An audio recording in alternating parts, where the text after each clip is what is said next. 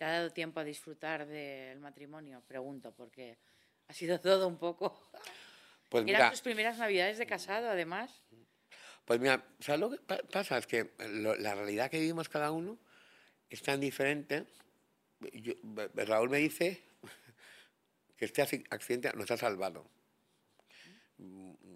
Porque la relación, pues yo estaba muy mal antes del accidente, eh, muy preocupado por mi familia, muy preocupado por los míos, muy preocupado por mis por- por- por- por- y que estaba centrado y que esto lo ha puesto todo en, en su, en, su- en su orden. Y, y entonces yo digo, pero de verdad, si nos casamos en mayo, ¿y cómo puedes decir que.? O sea, no, no, no tenía. no a claro, no, claro, digo, ¿cómo puedes decir que esto es algo nuestro matrimonio?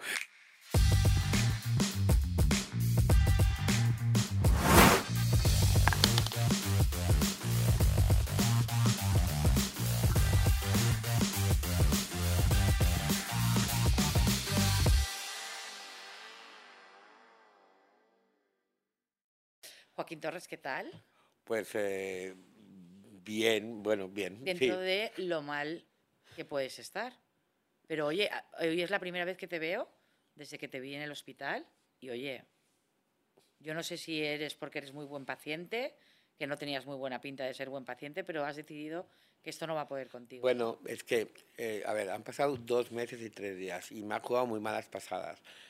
Pero la realidad, yo que es- estoy pasando por em, el auténtico agobio de una íntima amiga tener un cáncer de páncreas o gente que realmente tiene eh, dolencias con consecuencias fatales, todo eso al final es una ruptura de huesos y tengo que relativizar. Es verdad que el dolor te perturba hasta, hasta, hasta límites que tu cabeza em, no aguanta. Entonces yo he decidido em, que aparte de que necesito la ayuda de traumatólogos porque tengo los huesos rotos, eh, necesito un psiquiatra porque mi cabeza no está funcionando todo lo bien que debería, porque realmente lo estoy pasando muy mal. Y- Pero lo estás pasando mal porque tú eres, eras y eres una persona muy activa, acostumbrada a moverte mucho, a no parar, a no tal. Y claro, te has visto unas limitaciones que tú en tu vida pensabas que ibas a tener. Lo estoy pasando mal por, por varias razones fundamentales, que es primero eh, que no hay unanimidad en el criterio de los traumatólogos. Esto me ha perturbado muchísimo porque no entiendo que algo que debía ser tan objetivo como la, medicina o como un criterio médico, eh, unos médicos te digan que tengo que estar completamente inmovilizado y, y- y no puedo apoyar la pierna y mm, otros médicos, otros traumatólogos me digan mm, eh, que justamente lo contrario. Entonces esa, esa situación me perturbaba muchísimo, muchísimo hasta el punto de, que me sentía muy inseguro porque mm, el dolor te acompaña siempre y el dolor eh, te hace dudar del camino que estás tomando o, o que estás tomando. Y entonces yo al final eh, me dejó guiar por Ángel Villamor, que como sabes fue el, el tra- el traumatólogo del rey y que y es un tío con una trayectoria eh, profesional increíble, pero sobre todo es mi amigo. Y entonces, eh, ¿qué pasa? Que mi amigo no se, no se atrevió a sacarme del hospital en el que me habían ingresado y, opera- y operarme. Entonces, a partir de ahí, que Ángel fue prudente porque otros profesionales de primer nivel le hicieron que era gravísimo mm, sacarme del hospital, no sé qué, él me dejó operar. Pero la, la, todo el trabajo de rehabilitación, pues me he dejado guiar por Ángel, que es diametralmente opuesto, pero completamente opuesto. ¿eh? O sea, unos me dicen que tengo que ir en silla de ruedas y otros me dicen que tengo que apoyar. Unos me dicen que, que que me dan de alta el brazo y Ángel me dice, el, el brazo va mal. Porque Entonces, esa contradicción eh, y, y, te hace dudar hasta de tu, de, de- de- de tu mejor amigo y, y te hace muy dependiente. Y yo obviamente no voy a estar con el teléfono todo el rato con Ángel, pero te- tienes esa dependencia casi del médico que te, que te vuelve un poco tarumba. Y esa incertidumbre de cuánto tiempo. Pre- prepáreme usted, dígame, voy a estar tres, seis, nueve, a- nueve meses. Es que, y entonces la, la información varía entre em, si no te recuperas y recuperas la movilidad, que es bastante difícil, dentro de cuatro años te ponemos una prótesis. Cuatro años.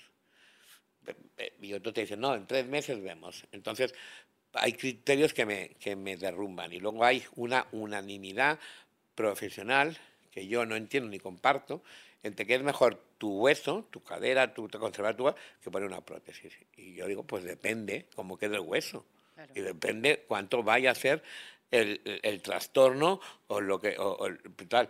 Porque si tú te vas al dentista, no dices prefiero este que me pongan un, un, un, claro, un, implante. Claro, nadie, nadie tal. Entonces, yo digo, pues depende si la prótesis eh, arregla de manera en dos semanas todo este proceso y lo otro voy a estar nueve meses, por mucho que sea mi hueso, ya le digo yo, y, y eso debería decirlo yo, no usted. O sea, en base a qué, y además, mm, por lo que he visto, que me, que me he informado y tal, las prótesis han cambiado radicalmente, radicalmente, y hoy un ser humano no tiene por qué mm, ponerse solo dos prótesis en su vida. Puedes ponerte las que quieras, porque, porque no dañan el hueso ni, ni, ni deterioran, nada más duran muchísimo más.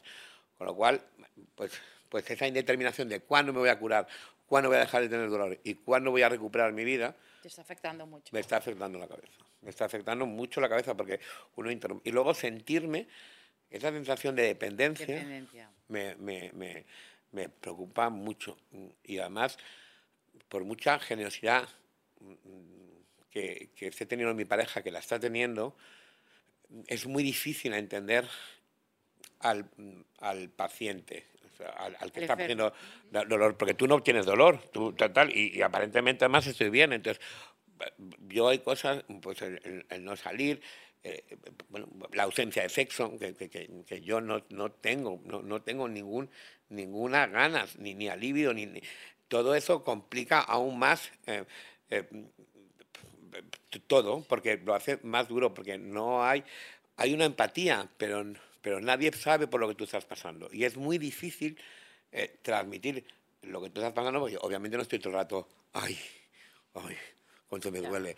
Sí, que se te ve con un aspecto, pero la protección va por dentro. Claro, perfecto. Tal. Y, entonces yo, yo, tú no eres una persona de quejarse, no, ni, ni, ni además de dar pena, ni... ni... sobre todo que, o sea, es que la mental se sirve para poco. O sea, yo tengo que hacer por recuperar mi vida, pero estoy haciendo esfuerzos reales eh, pues hago cuatro horas de fisioterapia todos los días, eh, hago mm, por, por, por intentar, tal, pero la recuperación es tan, tan, tan lenta, tan lenta. ¿Te sientes un privilegiado por poder hacer cuatro horas? Porque entiendo que no todo el mundo puede hacer cuatro horas. Bueno, yo me siento un auténtico privilegiado Dentro de en todos los sentidos. No, no, yo me siento un, hoy, hoy una íntima amiga me decía que iba a rezar mucho por mí, muy y yo le decía, mm, te agradezco, Jimena, muchísimo, pero no reces por mí, porque dudo que, que yo para Dios sea una prioridad una alternativa, y además cuando hay más del 90% de la población que no vive, sino que sobrevive, recemos, recemos por, por, por, concienciarnos de que estamos dando la espalda a, recemos por esa gente que realmente tal, porque lo mío no es un drama, lo mío no es, no, soy un, yo soy un auténtico privilegiado en todos los sentidos. Eh, y lo que está fallando es mi cabeza. El que está magnificando mi dolencia soy yo. El que, el que no está eh, actuando con la fortaleza que yo me esperaba soy yo, simplemente. Pero eso, un psiquiatra está bien que lo digas. Claro. Te lo va a solucionar. Yo fui eh, hace unos Pero si es que yo y tú lo sabes y tú no será la primera vez que Y yo he estado en psicoanálisis más de siete años en mi vida. Yo creo que cuando uno está mal de un hueso va al traumatólogo, cuando está mal del riñón va al nefrólogo y cuando está mal la, la cabeza va al psiquiatra. Y es que es una, lo que pasa es que vivimos en una sociedad donde parece que los eh, problemas de cabeza son como una especie de tabú es verdad eh, que, como todos los, profesionales, eh, un, psiquiatra, un buen psiquiatra te puede ayudar y un mal psiquiatra te puede hacer sentir eh, pues casi peor. O sea, yo, yo he pasado por, por con 14 años de a un, a un psiquiatra donde pretendía curar mi homosexualidad. Eso fue un proceso que retrasó de manera tremenda mi aceptación a mi, a mi sexualidad. Entonces, hay que, hay que tener cuidado con la elección del profesional y más en la cabeza, pero obviamente eh, la cabeza es un, bueno, tiene un potencial sobre Es lo más importante al final. yo creo que tiene un... Y no le damos la importancia que tiene, yo estoy contigo, o sea, es que yo si no estoy bien de la cabeza no puedo amar, no puedo trabajar, no puedo hacer nada, no puedo relacionarme con la gente, no puedes al final. Es que estoy, eh, Pilar, totalmente contigo. Es más, creo que es algo que debería de de tener presencia desde la educación y más elemental.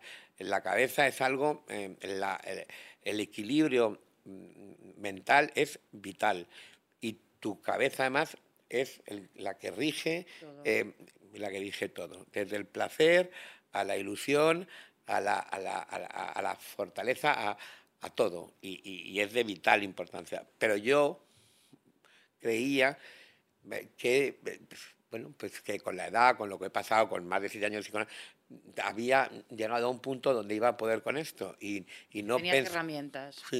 Y no pensaba, y no, sí, me he dado cuenta que necesito esa ayuda porque, porque magnífico. Somos más vulnerables, quizá. Mucho más vulnerables de lo que, de lo que pensamos. Y además, estamos poco preparados para mm, aguantar los golpes o los o los, eh, sí, los, eh, las cosas eh, inevitables que tiene la vida. Vivir es un auténtico privilegio y se nos olvida ese, privilegio permanentemente, porque normalizamos que andar, respirar, oler, ver, amar es, es, es, es, algo maravilloso, pero como lo normalizamos se nos olvida esos privilegios y nos quejamos por y yo el primero, ¿eh? por auténticas bobadas. Eh, eh, hemos hemos perdido la conciencia de la maravilla que es. Sí, de lo que realmente es importante y lo que no es. No, de, lo, afortunados que somos, por, por, haber nacido. O sea. Eh, sí, por tener todos los días un techo, poder comer, poder por, lo que es la, pero, pero, trabajar en lo que nos gusta. Pero, por haber nacido, ya a, un, a, mm, obviamente el desequilibrio, la, eh, eh, la, enorme injusticia de nacer en la India o nacer en, en, España, hay ya una tremenda injusticia. Pero aún así, la vida está repleta de cosas maravillosas y tenemos esa, yo creo que tenemos esa responsabilidad de aprovechar la vida al máximo y no, no dar eh, pensando en lo negativo permanentemente. Y es que vivimos centrados en lo negativo, no en lo, positivo. Y eso es regular más la cabeza. ¿Y tú a ti te ha pasado? Claro, claro. claro, sin ninguna duda. Bueno, sin ninguna duda, sin ninguna duda. Y además, eh, hay un dicho, yo ahora lo estoy pasando también muy mal porque gestiono mal eh, el final de mis padres, o, mejor dicho, el final de mi madre mi padre lo tengo más, más asumido y, y, no tengo la misma relación emocional, pero el de mi madre lo llevo mal. Y he, he, sido capaz de, de, procesar su final, pero ahora nos, nos indican nos, que, que hay que, bueno, que, hay que, bueno, de alguna manera eh, nos han dicho que tenemos que decidir el final de, mamá porque está sufriendo mucho. Bueno, pasar por operativos. Y yo me veo incapaz, o sea, incapaz de decir, mm, se acabó esto, o sea, tal, incapaz. Primero porque creo que lo tiene que decidir cada uno. No, no, no, no yo voy a decir por mi madre. ¿Y tu madre lo puede decidir? No. Mi madre lo puede decidir. Mi madre está claro que lucha por vivir. Aún en la situación más, si lucha por más vivir y sufre sufre mucho. Eso a mí los médicos me dicen siempre que los eh, familiares no nos ponemos en el lugar del paciente. Sí, pero es que yo creo que es que es una decisión, tiene que ser una decisión médica, no una, una decisión familiar. Porque yo mm, creo eh, que es verdad que estoy de acuerdo que no se puede mantener a alguien sufriendo. Y es verdad que a mí, el nefrólogo de mi madre, que es un magnífico ser humano y un magnífico profesional, me dice, el problema eh, que hoy en día tiene la sanidad es que cada profesional toma de manera mm, mm, única mm, eh, el cuerpo de, o, la, enfermedad de un paciente. Y cuando llegas a una edad hay que ver el total. Entonces, a tu madre la podemos estar tratando del, del riñón y, bien, pero si esa, esa diálisis la destroza el corazón o la destroza, no, sé, tal, al final hay que tomar el ser humano de una manera global. Y llega un momento que la medicina está tan compartimentada en un hospital que no hay ni siquiera comunicación entre los diferentes departamento. Además, a mí me operaron cuatro traumatólogos. El especialista de la cadera, el especialista de, de, de la, de, la prótesis, el especialista de, la tal. Eran cuatro y tal. Y no le preguntes al que me operó la radio que cómo va, tal, porque dice, ah, no, no, yo este tema no está. Está tan compartimentado que, que, al final cuando somos jóvenes no, no importa, pero cuando te están, eh, cuando tu cuerpo está de determinada manera, está mal eh, orientado eh, el proceso de la vejez y cómo tratamos la vejez. Porque el objetivo no es vivir más, el objetivo es vivir bien. Y cuando nos perdemos en ese objetivo, en la durabilidad a costa de la propia... Yo durar para estar mal, no. Claro, pero... Duras que estés bien. Pero Pilar, yo he vivido que cuando llega ese momento del final, o la gente que tiene muchísima fe y muchísima, yo me encuentro con muy poca, la gente se agarra a lo que sea. Claro, porque si la alternativa es eh, claro. para siempre. A mi madre, cuando le, bajó el hepatitis para hablar con mi madre, que yo me cogí un cabreo de estas padres, porque dije, primero que no hemos eh, aceptado, tenemos que oír, pero además el objetivo es que mi madre no sufra. claro. que ya no sufra. El objetivo es que ella no sufra. No, vamos. Entonces, eh, ¿para qué le pregunta a mi madre eh, cómo, eh, no sé, sobre su diálisis? Ya saben que la diálisis de mi madre es muy dolorosa y tal, ya lo, ya lo saben. Por eso, por eso son ustedes los que han propuesto. Pero a mi madre no, porque mi madre se quedó y dijo, ¿pero qué pretende? ¿Que me, vaya a casa y que me, que me muera ahogada en mi propio líquido? Señor, entonces, quiero decir que hay cosas que que el propio paciente se ancla a, lo que tiene y se ancla incluso al dolor. Y eso es durísimo, la verdad. Bueno, pues dejemos de hablar de enfermedades. Dejemos. que ya que vas cargado. Entre tu lucha con los traumatólogos y la lucha con los médicos de tu madre, madre mía, o sea que jamás pensaste que la sanidad formaría el eje de tu vida, porque jamás lo había... O sea, yo un tío además que se queje de nada. Llevo, no, es verdad que yo no, además, es verdad que soy un privilegiado, nunca me ha pasado nada, es verdad que he hecho muchísimo deporte, he hecho tal, nunca me ha pasado nada, nunca he tenido ni la más mínima rotura. Es verdad que, desgraciadamente, llevo muchos años con los médicos de, mis padres y además em, mm, sé que no hay verdades absolutas. Por, por, eso mismo, por la cabeza. Creo que, que la cabeza, tal. Eh, eh, estoy convencido además que cuando te dicen eh, esto va a ocurrir, ellos ni siquiera, con la medicina y con hay que ser muy prudente. Y, entonces, bueno, pues, pues es verdad que, estoy en un momento de, medicina que, que además he leído tanto. ¿Y qué has hecho en este tiempo? Aparte de quejarte por el dolor o buscar para, eh, pues, algo que te calmase el dolor. Pues, ¿En qué has ocupado el tiempo? Centrarme, centrarme fundamentalmente en en, en, en mí, centrarme en, en, en, aparcar todo y centrarme en fortalecer algo, en fortalecerme, en recuperarme, en volver a mi vida. Y he puesto un paréntesis a mi estudio, a mi vida, salvo a mis hijos y a mis padres y a mí, y, y te digo, y por encima de cualquier cosa, yo. Y eso me ha costado cierto trabajo y tal, porque me he sentido incluso egoísta, pero me he centrado en, mí. y entonces hago mucha rehabilitación, eh, hago, eh, leo mucho sobre, sobre, todo lo que tiene que ver con mi cuerpo y, todo lo que tiene que ver con, volver a recuperar y, intentar que mi cabeza em, esté bien. Y como no lo logro, pues, pues por eso te digo que he recurrido a un psiquiatra sin ningún tipo de ni de pudor, ni de, ni de, ni de complejo, ni de nada, absolutamente. Es más, creo que es necesario, necesario. normalizar, efectivamente. Yo le recomiendo ya a mucha gente, cuando me dice tal, le digo, ve, y si necesitas uno de confianza, el mío es buenísimo, a las pruebas me remito. O sea, porque además es que es eh, de verdad imprescindible. Imprescindible. Yo también lo pienso. Pero es verdad que es una sociedad donde estigmatiza muchísimo la cabeza. No puedes decirlo. A mí me, bueno, a mí me han llegado a decir familiares míos, no lo digas, ¿eh? Digo, ¿y por qué no lo tengo que decir? Ah, pero lo dices públicamente. Digo, por, por supuesto que lo digo públicamente, porque soy como tú. Pienso que si tuviera un problema eh, ginecológico iría al ginecólogo, si tengo en el dentista y tengo un problema en la cabeza porque me encuentro mal, tengo, me siento algo deprimida, tengo conflictos, pues voy al psiquiatra y que me ayuda muchísimo.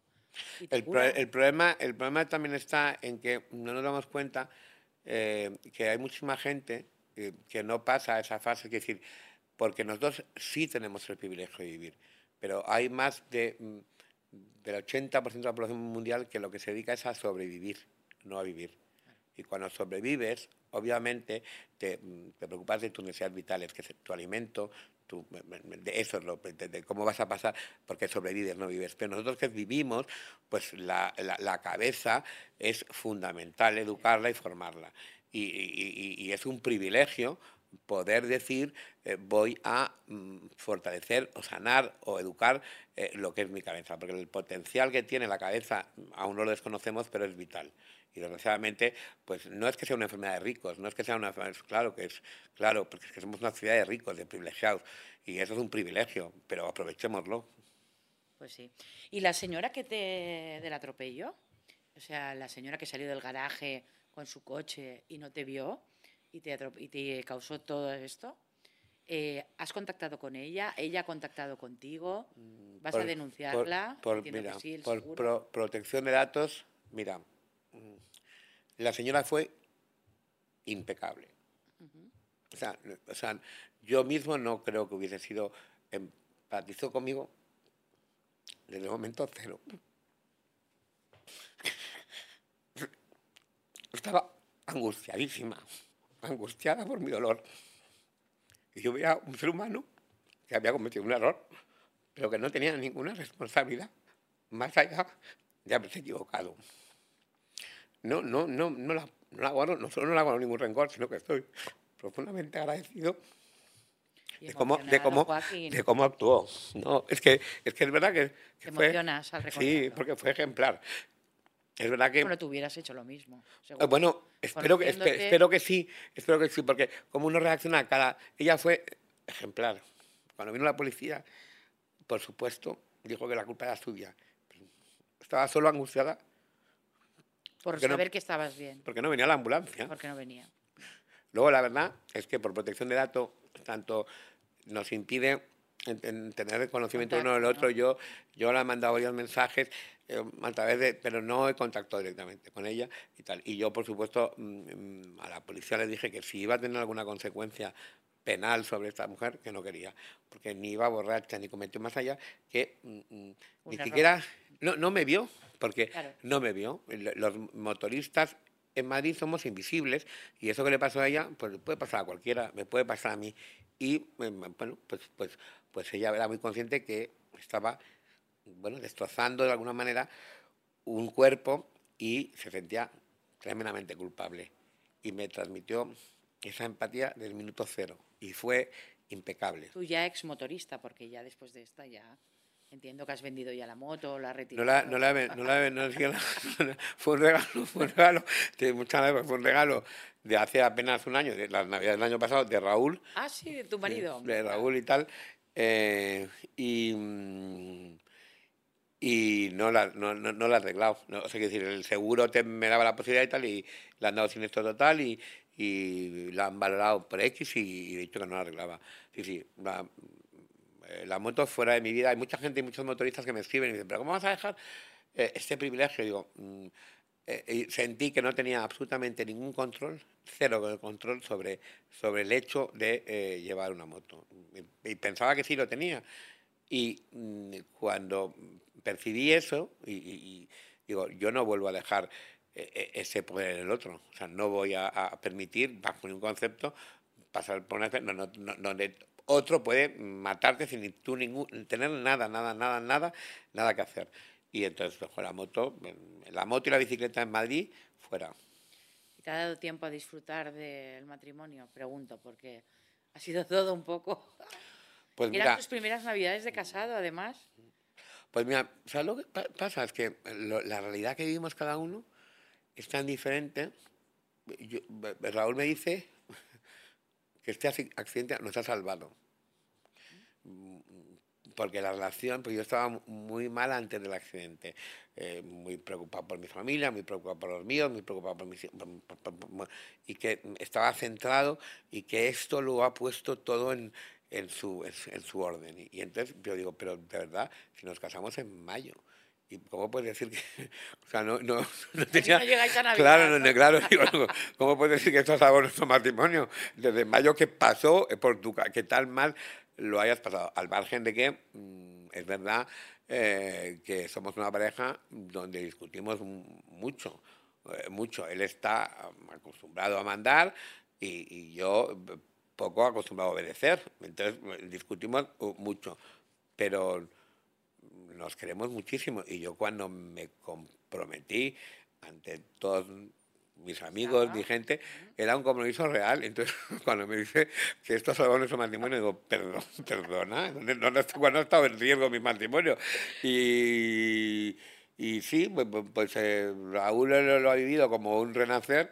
Y yo, es como que esta gente me dice, bueno, qué suerte, ¿no? Qué suerte has tenido, que no te has matado, hombre. Suerte la tuya, que estás de- tal, tal cual. O sea, suerte, suerte, suerte, lo veo yo, no de tanta suerte. El no haberme matado, no o sea, no considero que haya tenido tanta suerte. Lo que, lo que considero es que eh, en la vida te- tienes que aceptar de una manera natural lo que te va pasando. Entonces tienes que jugar la partida con las cartas que te tocan. Y me ha tocado una, una mala ma- una, mala mano, una ¿no? mala mano, una mala mano que intento gestionar de la mejor manera posible. Y Pero me ha que encantado que te toques el anillo cuando hablas de él. sí, porque lo, lo Hasta ahora no quiero- te lo habías tocado, ¿eh? Mientras hablabas de los médicos y tal. No, te No, lo, eh, de- lo he observado, lo eh, quiero profundamente. Es, es una persona a la que, a que mm, eh, a- amo profundamente y la amo como es. Es decir, no voy engañado, no, yo sé sus defectos, sé eh, tal. La amo con sus carencias. Y además, por primera vez en mi vida me, me siento amado, me siento valorado. Me, a mí hay veces que digo, cuando me dice que qué guapo estoy, es que me lo dice porque lo ve. Y yo, este señor, no, no voy a llevar yo la contraria.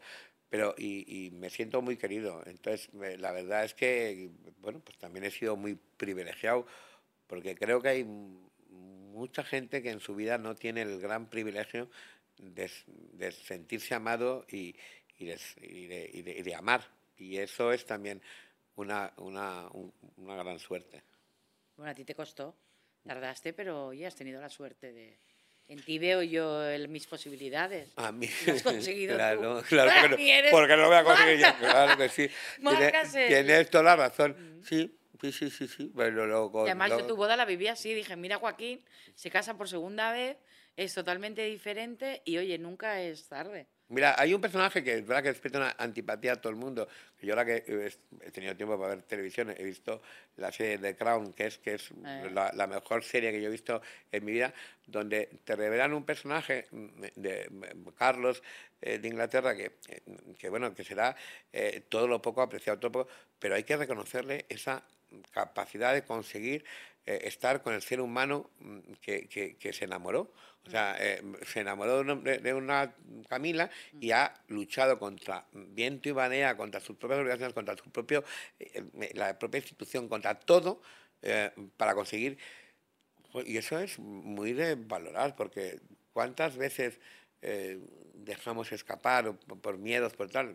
Yo, desde luego, he vivido mi vida a medias hasta los cuarenta y tantos años y no tuve la valentía de afrontar y, de afrontar lo que sea. Y Raúl, y Raúl me ayudó muchísimo porque dignificó lo que para mí era indigno, que era la homosexualidad. Era yo el homófobo, era yo el problemático, era mi cabeza la que no estaba bien regulada.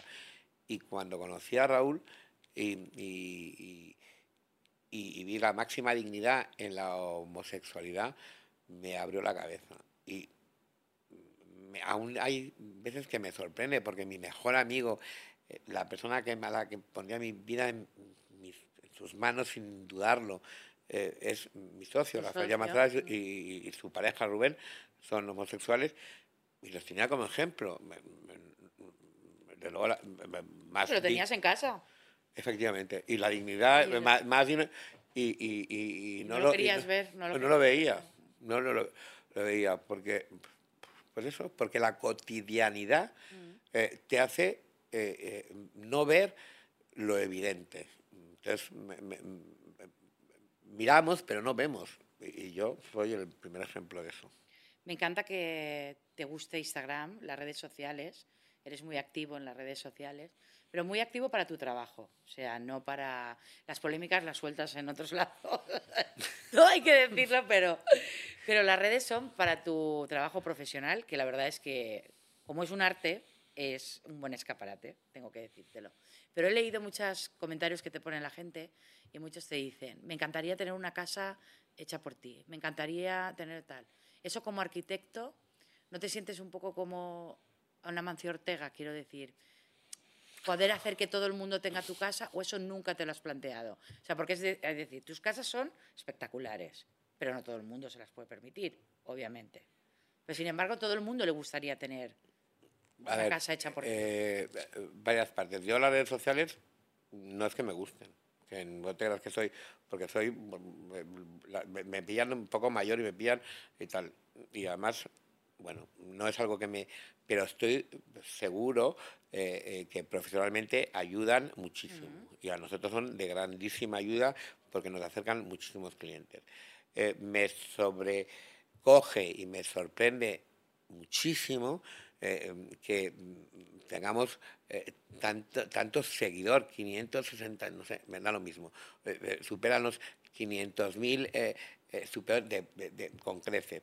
Y cada mm, post que hacemos tiene más aceptación y más comentarios, miles de comentarios, em, en el que obviamente hay gente que se ve mm, agraviada, que se ve casi ofendida o que se ve por mm, algún trabajo que, que enseñamos hablo por ejemplo de las casas de mis padres, que yo le hice a mis padres 2.800 metros cuadrados de vivienda, pues es una obscenidad para muchísima gente, porque lo es. Pero yo no, yo no juzgo, hace mucho tiempo que no juzgo ni cuestiono ni, ni, ni a, los clientes, porque me quedaría sin ellos. Porque si yo me pongo a cuestionar eh, eh, cómo es el ser humano eh, con, con el dinero, que asumo que ha ganado legítimamente porque yo cobro, no, no, no, no cuestiono, no cuestiono al que cada uno tiene derecho en gastarse, en vivir y tal. Eh, sí, en su cuestión de dinero lo que, quiera. Y obviamente no participo, ni entiendo, ni, ni, ni puedo eh, entender el tema de la ocupación y, tal, porque no es un problema personal de un individuo, es un, problema de una sociedad. Nosotros, todo individuo tiene derecho a tener una vivienda digna, pero lo tiene que proporcionar el Estado, no, la, no, la, no el, el, individuo, no las empresas y tal, que pagamos y cotizamos y, cumplimos nuestras obligaciones fiscales. Entonces, mm, eh, claro que me, que me, que me, que me, me, cuesta muchísimo eh, dialogar con gente donde su sueño es, es, tener una vivienda y tener una vivienda como la de Joaquín Torres o como la de Acero. Claro eh, que sí, pero yo les intento decir que yo también disfruto muchísimo del arte y marcando toda la distancia, por supuesto, no quiero que nadie me, malentienda, pero que hay muchas cosas que, que tú eh, no puedes tener, pero que puedes disfrutar. Eh, obviamente, si no tienes ni un espacio digno para vivir, pues es que no, no, no puedes, no, no, es insultante ver nuestro trabajo. Claro, bueno, es que yo lo eh, miraría. Claro. Yo creo que en tu caso, vuestras redes sociales son como las revistas que existen de decoración, de lujo, que al final uno eh, es como entrar a un museo, como ir a ver Bueno, es que el mercado de lujo es un mercado que da trabajo a muchísima, gente. Y además que yo defiendo, mm, eh, defiendo de una manera muy especial porque gracias al mercado de lujo, eh, se ha invertido en diseño, en moda, en creatividad, porque el mercado locos no, no, invierte en eso, desgraciadamente. Entonces, eh, gracias a, no sé, pues a un Valentino de turno, eh, la creatividad en, en, un mundo que puede parecer superfluo se ha potenciado. Y la belleza mm, hace que la vida sea mejor para todos. Pero insisto, es que hay, una, hay un porcentaje elevadísimo de población que no vive, que sobrevive. Entonces yo siempre digo, hay, hay, hay gente que sobrevive, hay gente que vive y gente que vive mejor. Y mm, nosotros estamos en esa parte de la, de la gente y en esa parte del mercado donde la gente mm, mm, quiere vivir mejor. También digo, aunque parezca una, una eh, obviedad, que tener más cosas no te hace, no te hace feliz. No te hace feliz. Eh, eh, yo he, presenciado eh, la gran infelicidad de gente que tiene muchísimo dinero, que se siente sola, que se, o sea, porque no gestiona bien su cabeza. Porque claro, yo siempre digo, el dinero no es No, malo, no, claro. es bueno siempre. Ayuda. El uso que le hagamos al dinero es lo que es malo. Cuando tú eso se convierte en algo negativo es porque el ser humano Hay algo que no gestionas bien. Claro, claro, pero Algo es que el, dinero solo Sí, te da Es como gente que yo conozco que tiene mucho dinero y no viaja. Y digo, ¿y cómo no viaja? Si viajar es aprender. Pero ay, no- porque le da miedo. Ay, no, porque... Y digo, Pero no solo eso, eh, el dinero divide a las familias, divide a los seres queridos, di- divide, o sea, es terrible lo que el dinero puede hacer, eh, eh, eh, cómo, cómo, eh, eh, cómo la codicia lo pervierte todo. El Todo. dinero es eh, eh, terrible, o sea, Sí. yo no le doy, yo obviamente, obviamente, dice la gente, porque lo tienes, no, pues, pues evidentemente, si no tuviera eh, la posibilidad de vivir como yo, pero no, yo no quiero tener más dinero, no quiero tener más cosas, no quiero, no, no- es que no quiero aspirar. podría ser barrico. Pues seguramente sí, sí podría ser más rico, podría ser más rico, eh, pero, pero, pero, pero que no me, no me, No te haría más feliz. no, no, no. Eh, ¿Sabes lo que sí me gustaría? Porque sí me gustaría de verdad es mm, tener más posibilidades por ayudar a, a la gente. Creo que ayudar, eh, ayudar a la gente, ayudar a pues esa gente que dedica eh, pues su vida, su- Mm. sus esfuerzos a ayudar. El otro día me llamaba Isabel Gemio para su, su, Fundación, su ¿no? fundación, para la cena que hay y tal. Y dije, Isabel, cuenta conmigo, eh, tal. Es un privilegio porque que de verdad creo que y en eso sí que me gustaría ma- ma- eh, eh, p- dedicar mucho más mucho más, ¿Más tiempo a la filantropía? Mm. Bueno, todavía tienes tiempo. Sí, sí, sí. Y además, y además eh, es verdad que tienes toda razón, Pilar, y es una excusa que nos ponemos, porque todos podemos hacer tal. Pero es verdad que en España somos muy pocos filántropos, muy poco. O sea, en Estados Unidos... un- Es, es un honor ser filántropo en Estados Unidos. Es más que ser marqués. Aquí Es- no sé por qué dicen, no, es es- fulanito, es, es un- venganito. No, allí eres, si eres filántropo. Eres lo, el Es un, es un privilegio y además en Estados Unidos es algo que eh, lo llevan a gala, lo hacen. Un triunfador Mm. es eh, filántropo, es un filántropo, igual que apoya el arte, igual que tal. es- Y aquí en España Mm. No. no. Y es algo que... Bueno, aquí en España incluso ahí dicen, no, no quiero que se sepa que ayudo. Y dices, pero perdona, ¿pero por qué no quieres que se sepa? Pero además Si tienes que- esa suerte. Claro, y además, eh, o sea, tampoco tienes que ir publicando, pero, Claro, pero no, pero sí, que- pero, pero, pero, pero el, el- el explicar, el ayudar, el, el, sentir, de- yo creo que normalizaría también muchas cosas. Y, y- Mira cuando Amancio Ortega ha regalado algún aparato médico, o las propias Koplovich, la que se ha montado. Encima suscita debate. En vez de agradecer, suscita debate. En vez de decir, oye, mira qué bien, o lo que tú dices, hay gente que le sobra o que tiene suficiente como para, para ayudar a los demás y, y suscita debate. he de decir que el rico, riquísimo español, de verdad, es muy decepcionante eh, Sí, en, ¿no? en ese sentido. Sí, Yo, yo sé que está eh, políticamente incorrecto eh, hablar de, de- de- de- Yo creo que un señor como Mancio debía ser mucho más generoso. De verdad, además es verdad que ha donado tal, eh, me financia eh, la pasada Cibeles, pero, pero porque, la- porque le han forzado. O sea, Mancio tendría, creo, creo, esta es mi opinión, la obligación de devolver al mundo la moda de todo lo que se ha nutrido. De- de- de- de- debería de eh, montar la mejor universidad del mundo y desde luego debería dejar de copiar o sea, por- por- concepto. Eh, un- una empresa tan absolutamente revolucionaria eh, en, en- en todo, cuando ya has triunfado de esta manera, tienes la obligación moral eh, y la obligación de, dejar de hacer cosas que, son, absolutamente cuestionables. Cuando uno empieza una empresa puede hacer casi lo que quiera, pero cuando ya has triunfado a niveles estratosféricos, yo creo que tienes que devolver. Y tengo esa sensación de que sí, ha donado más máquinas y tal, y es verdad que tienes, tienes toda la razón, que encima criticamos, no tiene ninguna obligación de, de- hacerlo, pero debía ser un privilegio para él. Debería ser, eh, creo, yo, es mi opinión, humildemente mi opinión, debería ser eh, casi un, un, un, bueno, pues, eh, pues un honor. y, por ejemplo, el tema de su hijo, pues, pues la Fundación sea, ha apoyado poco esa, esa investigación desde mi punto de vista. también he de decirte que mm, no hay que conocer a la gente que admiras. eh, los seres humanos somos terribles y cuando admiramos a alguien lo idealizamos y solo cogemos la, la parte de, de aquella, aquella que nos, nos, nos fascina. Y, y, y- y ignoramos, no queremos ver la otra parte. Y cuando conoces físicamente o conoces personalmente a la persona, eh, siempre te decepcionan. ¿Y alguna vez he pensado, algún cliente te ha dejado a deber? Rico. Uy, muchísima gente. ¿Sí? muchísimo. Nosotros ahora porque... ¿Tienes morosos? Tiene muchísimos morosos. Bueno, yo, yo he quebrado, suspendido pagos, que ha sido lo más terrible que ha pasado en mi vida. Eh, mi empresa por, por, por morosos, eh, eh, por gente además eh, que tenía dinero suficiente como para como pa pagar. eh, y ha sido lo más horrible que me ha pasado en mi vida, no por perder o porque acabar mi empresa, porque eso te, te aseguro que no me supuso nada volver a empezar. Eh, pero sí tener que ponerme delante de mm, arquitectos de 50 años de- y eh, echarlos a la calle. Y esta gente me a llorar y me pedí, por favor, no me eches. Y yo decía, es que tengo que amputar por algún lado.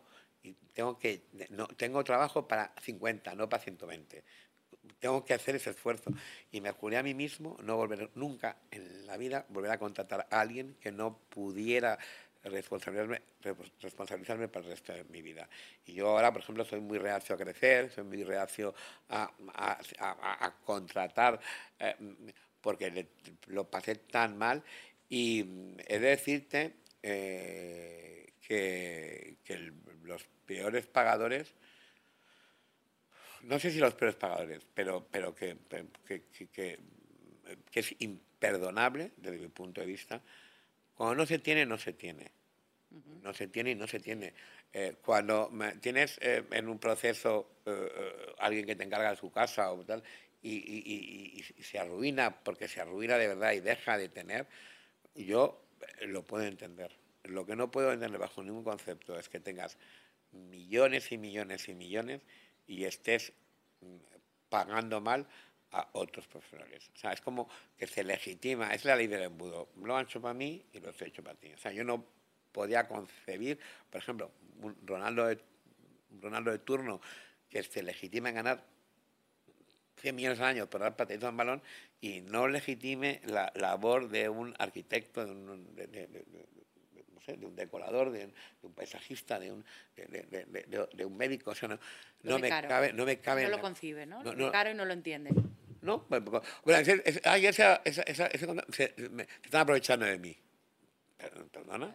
O sea, y tal. Y, y, eh, bueno, aparte de, de gente que ha ganado mucho dinero y que legitima, que ellos legitiman empresarios, eh, gente que, que- que no puedo llegar, no puedo entender cómo se llega a tal nivel de, de, de cutrez.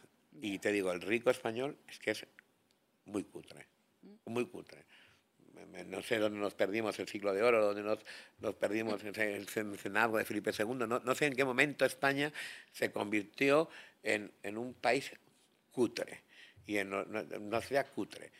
Y lo digo porque, o sea, tú vete a Francia, tú, desde que no- o sea, tú entras en, en- en- en donde, en países donde respiras la excelencia. Bueno, y tú tienes clientes extranjeros, habrás tenido. Bueno, No tengo- tienen nada que ver, ¿no? Claro. Pero nada, nada, nada que ver, es nada, es, es otra manera de concebir eh, al creativo, al diseño, al, al, al, al- que es que en España hay muchísima gente que considera que el arquitecto es como un mal necesario. O sea, alguien me va a firmar un papelito, hazme un dibujito, ¿cómo hazme un dibujito? O sea, ¿qué me estás contando? Eh, ese desprecio por la creatividad que es latente en, en- en toda la sociedad, que es falta de cultura, eh, es- está muy presente en España. Y, y a mí me da mucha pena, porque hay mucho talento, mucho talento y mucha creatividad en, en el arte, en la moda, en, por supuesto en arquitectura. Y despreciamos absolutamente esa creatividad. La despreciamos y es, cuando tú ves que hay gente con muchísimo talento que malvive, que malvive, que tiene que, tiene que vivir de otras, de otras cosas, Mm. Bueno, lo decían el otro día en los Goya, la mayor parte de los actores ponen copas, muchos de ellos, y no trabajan de lo que realmente se han formado porque no pueden, porque es una, una profesión muy inestable y que sabes que hoy estás aquí y a lo mejor llevas dos años que no te llaman para ni siquiera para hacer un Es verdad, es verdad, pero a mí, me, yo sé que lo que voy a decir puede causar eh, mucho rechazo.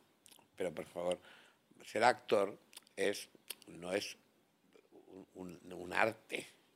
Habrá algún actor, habrá algún, algún cineasta, algún director de cine que haya, como Buñuel, creado piezas de arte. Pero, hombre, el arte es otra cosa. Es, una profesión completamente donde confunden a la gente. Es que yo, cuando he trabajado con, con, con, actores, donde tienen, les ponen el chofer, les ponen no sé cuántos, les maquillan, les, no sé cuántos, te hacen sentir en una especie de glamour falso que no responde a tu vida, que no, mucho glamour que hay en todo eso, que lo hay, pero eso no se convierte en una en un arte. De luego no, es un arte mayor, un arte menor, si creemos. Pero el arte es otra cosa. Eh, eh, el talento para el talento para actuar obviamente tiene es, un oficio y, es una cosa que no todo el mundo tiene y es de alabar y tal. Y, cuando consigue pues no sé pues, pues, pues un Bardem de Javier Bardem que es un magnífico actor y tal llegar pues se valora porque es un magnífico actor. Pero hombre arte pues hombre yo no sé a lo mejor es que no estoy dentro del gremio y, es pero yo eso no lo veo a arte. O sea Arte es el que eh, cambia el mundo con su, con su, con su aportación, con su belleza, con, con eso. Picasso eh, em, creó, eh, creó una manera de entender el mundo y la pintura y cambió la trayectoria de, la estética en un determinado periodo. Goya abre mm, mm, la posibilidad a un impresionismo no sé, Brunelleschi... Brunelleschi. que te digan que La Sociedad de la Nieve es una obra de arte, te parece un chiste, ¿no? Sí, me parece... Bueno, me, parece un chiste... No, me, parece, me parece... Sí, me parece... Bueno, a, lo mejor soy yo, ¿eh? Que te tengo que reeducarme y tal. No, no, no, lo comparto. Es un magnífico trabajo, es un, hay un esfuerzo, hay magníficos profesionales, hay, que, que aplaudo obviamente, pero es como si decir eh, que un gran profesional de la ingeniería, de la arquitectura o de la... Eh, mm, pues eso es arte. No. El arte es otra cosa. Aquí hay algún arquitecto que hace arte, sin ninguna duda, pero los menos, los menos. Bueno, tú realmente concibes una obra de arte cada casa que hace. No, pero no. Yo concibo, yo intento aportar creatividad, aportar diferencia. Pero yo cuando me llaman genio, cuando yo tomo tanta distancia ante los cumplidos como ante los, los halagos. Yo sé perfectamente que no soy un genio, que no voy a aportar ni a aportar nada al mundo de la arquitectura, ni voy a revolucionar nada.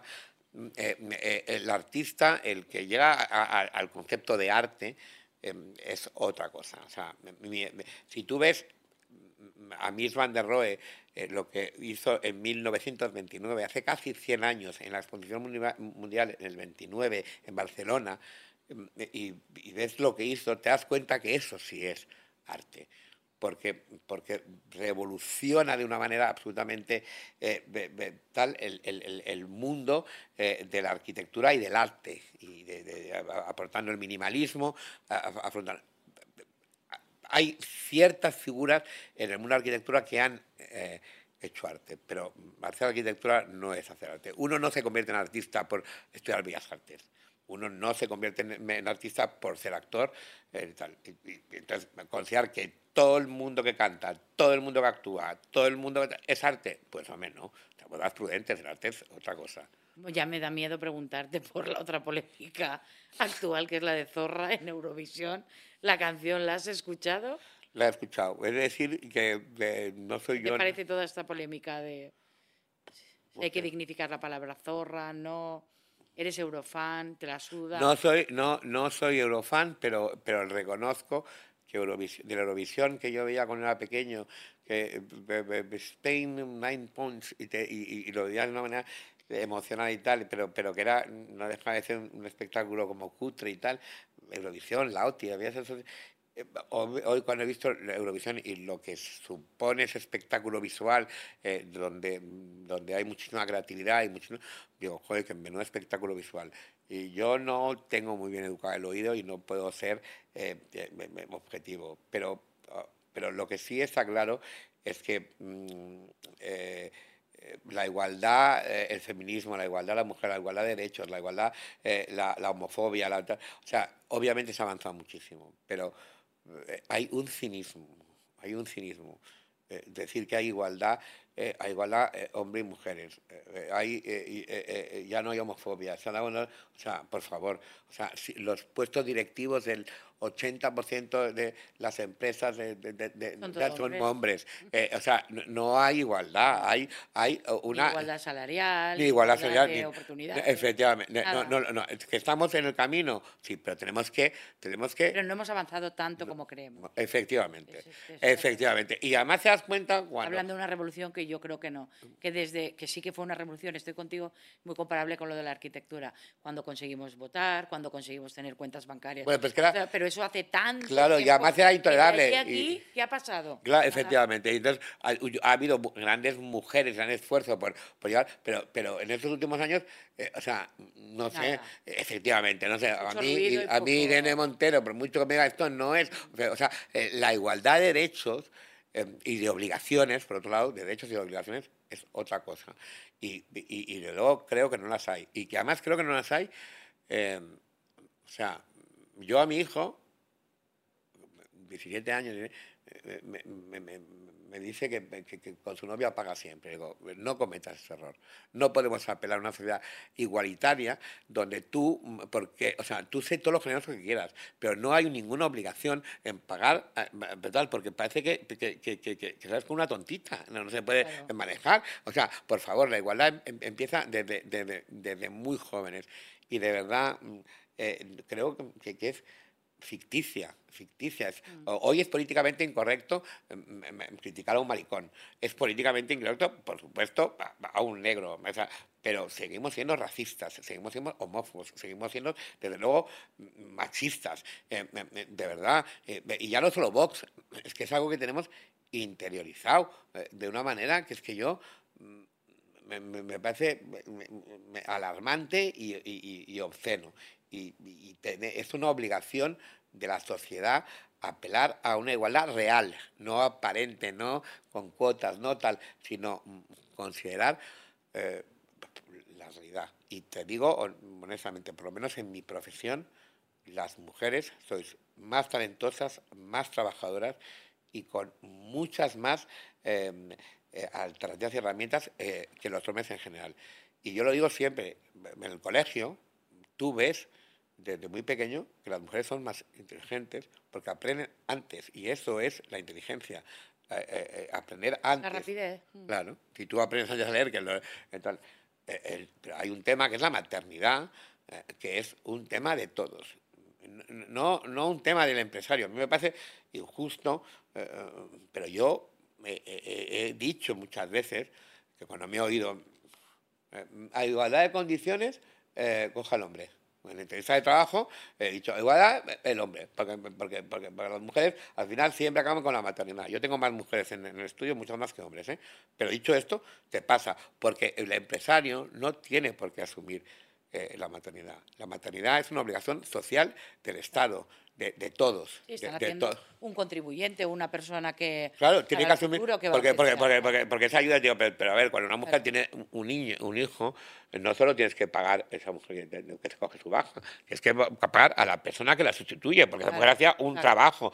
Entonces, no, no, tú no puedes dejar al empresario, esa, porque ac- acaba, acaban, porque, porque ahí empieza la, la, la, la- la irregularidad. Y la maternidad es algo necesario para la humanidad. O sea, a partir de ahí, y un pot- coño, mm, resolvamos primero ese tema que hace la injusticia mm, latente y luego seamos igualitarios de verdad en el concepto de, de respeto. mm. Y yo te digo que es más formal que real. Así es como lo percibo yo en las nuevas generaciones, en, en la nueva sociedad y tal. Y lo mismo, igual que hago el feminismo, porque, porque, porque lo veo que digo, pero ¿qué se ha avanzado? ¿Qué, qué se ha hecho? ¿Qué, qué se está haciendo yo realmente? te digo que no noto avance. Claro, bueno, eh, eh, tal, y al Yo, final... me- yo recuerdo los grandes avances que han hecho algunas, por eso, pero los veo lejanos, no los veo cercanos. Yo- veo que ahora yo- hay mucho ruido yo estoy la- y pocas yo estoy- estoy y que se está debatiendo cosas que, no, que, que nos hacen perder el tiempo y que no hacen ver realmente las cuestiones que necesitamos. y que, y que si esta critica, si esta dice, si esta hace, si esta... No, no, se está perdiendo en cosas eh, banales, absolutamente. no Este- en, en herramientas, ni en leyes, ni en cosas que de verdad nos sirvan a todas por igual. Y, y además, eh, te digo, es muy insultante para la mujer el poner cuotas como diciendo, bueno, yo cojo por ser mujer, perdón, Claro. perdón. Tú coges porque es mejor, Claro. porque es más profesional, porque es más capaz, porque no, pero no por ser mujer. No, no, no. Eso no puede. O sea, esa es una, una manera de, de- de retrasar, de, de tal. Y, y, bueno, y creo que se- los hombres, eh, los varones, los, tenemos que ser los principales eh, actores de, de- de- de- la- esa, manifestación real esa injusticia, porque es real, coño, de verdad que es que yo lo percibo a diario y, es muy, muy injusto. Eh, los hombres ganan más, los hombres llevan antes al poder, los hombres... eh, el otro día estuvimos en una reunión mm, de un íntimo amigo, eh, un, tío triunfador, que era una reunión bueno, pues éramos todos mariquitas, muy, muy divertido y tal, y entonces, pero vino una, una mujer mm, serenamente triunf- triunfadora, una que ha llegado a, a presentar una grandes, las, las grandes sociedades de, este país y decía, mira, apeláis tanto a la discriminación, a la- ¿eh? hoy en día hay muchísimo más fobia contra una mujer triunfadora con poder Claro. que, que- que- que contra, que, se- que contra un homosexual. Hoy a una mujer eh, que eh, ejerce su sexualidad y se folla a quien quiera y lo dice, se, se la mm, trata de una manera completamente diferente al hombre que ejerce su poder. Y tenía toda la razón, eh, toda la razón. Eh, eso sigue ahí y, y es inaceptable. Bueno, ¿qué harás en cuanto te recuperes? Que sé que te vas a recuperar pronto de todo, de la cabeza, de, de los huesos. ¿Qué haré? ¿Qué Pues, hará? eh, Viajarás. Voy a viajar contigo, salir, necesitas- salir, salir a cenar contigo y tomarme y divertirme. Pues eh, vol- volveré, volveré. Eh, Lo que quiero es eh, eh, que, mm, que esto, que este dolor, que esta incapacidad, que esta tal, no sea una losa. Fíjate, ni siquiera pido mm, curarme o no estar cojo o no. Necesito que esto no sea una losa en mi vida y, y que, y que deje de importarme y que deje de, de, de pesarme tal, tal y, y- y lo necesito. Y no creo que sea a través de los traumatólogos, no creo que sea Ángel Villamor el que me vaya a ayudar, que me está ayudando. Creo que va a ser a través del psiquiatra. Pues suerte. Muchas Y gracias. espero verte pronto. Muy bueno. Y gracias por venir. Gracias a ti por acogerme. Siempre. Ya sabes que soy muy fan tuyo, Pilar. Y yo tuyo. es mutuo.